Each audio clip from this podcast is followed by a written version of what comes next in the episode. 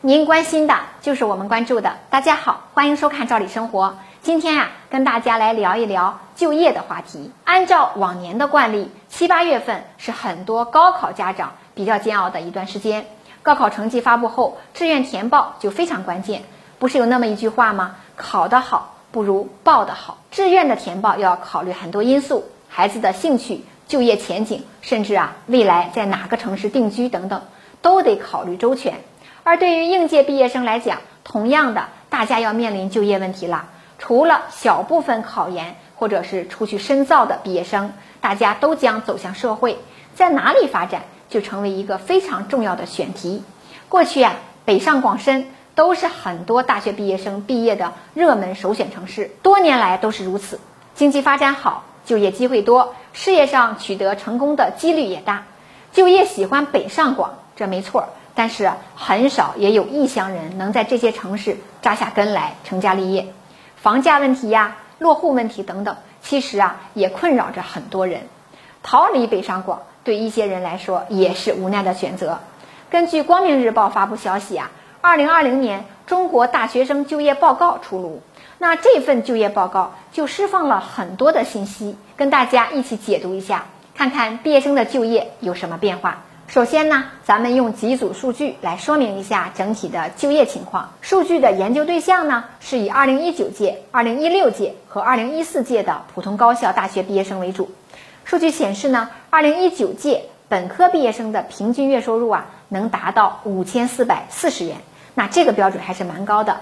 剔除通货膨胀等因素的影响，与2015届相比呢，几年来本科生的起薪涨幅啊，达到了百分之二十三点六。而高职毕业生平均月收入达到四千两百九十五元，同样剔除通货膨胀的因素呢，与二零一五届相比啊，高职毕业生的起薪涨幅达到了百分之十五点七。那么哪些行业收入比较高呢？相信很多家长都非常关心。数据显示啊，还是高新技术人才比较吃香的，像计算机类呀、电子信息类、自动化类等本科专业毕业生的薪资啊是比较高的。分别达到了六千八百五十八元、六千一百四十五元和五千八百九十九元。在高职毕业生当中啊，像铁道运输类呀、计算机类呀、水上运输类等等，薪资也很高。二零一九届平均月收入呢，就达到了五千一百零九元、四千八百八十三元和四千七百六十三元。看到这儿，相信不少帮助孩子选择专业的家长可能就有了一定的参考。那说完了挣得多的，我们再来说说。饭碗最硬的行业，大家都知道，时代发展太快了，有些人呢更加去追求稳定的工作，挣的不是最多的不要紧，关键是工作要稳。哪些行业呢？数据显示，从事医护相关行业和教育相关行业的饭碗是比较硬的。对于本科毕业生来讲，医学专业毕业生毕业半年后从事工作与专业相关的比例啊，连续三届都比较高。二零一九年呢，达到了百分之九十二。同时啊，二零一四届毕业生五年后这个比例也很高。教育学专业毕业生从事工作与专业相关的比例呢为百分之八十六。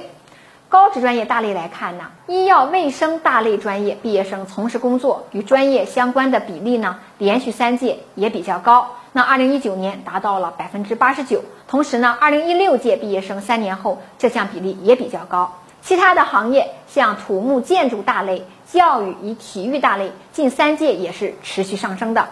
最后呢，我们来聊聊最近呢，大学毕业生们都倾向于上哪里工作？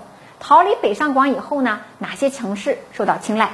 这里呀有个新名词，叫做新一线城市，像杭州啊、天津呀、苏州等等，现在也都是很多毕业生首选的就业城市了，尤其是杭州。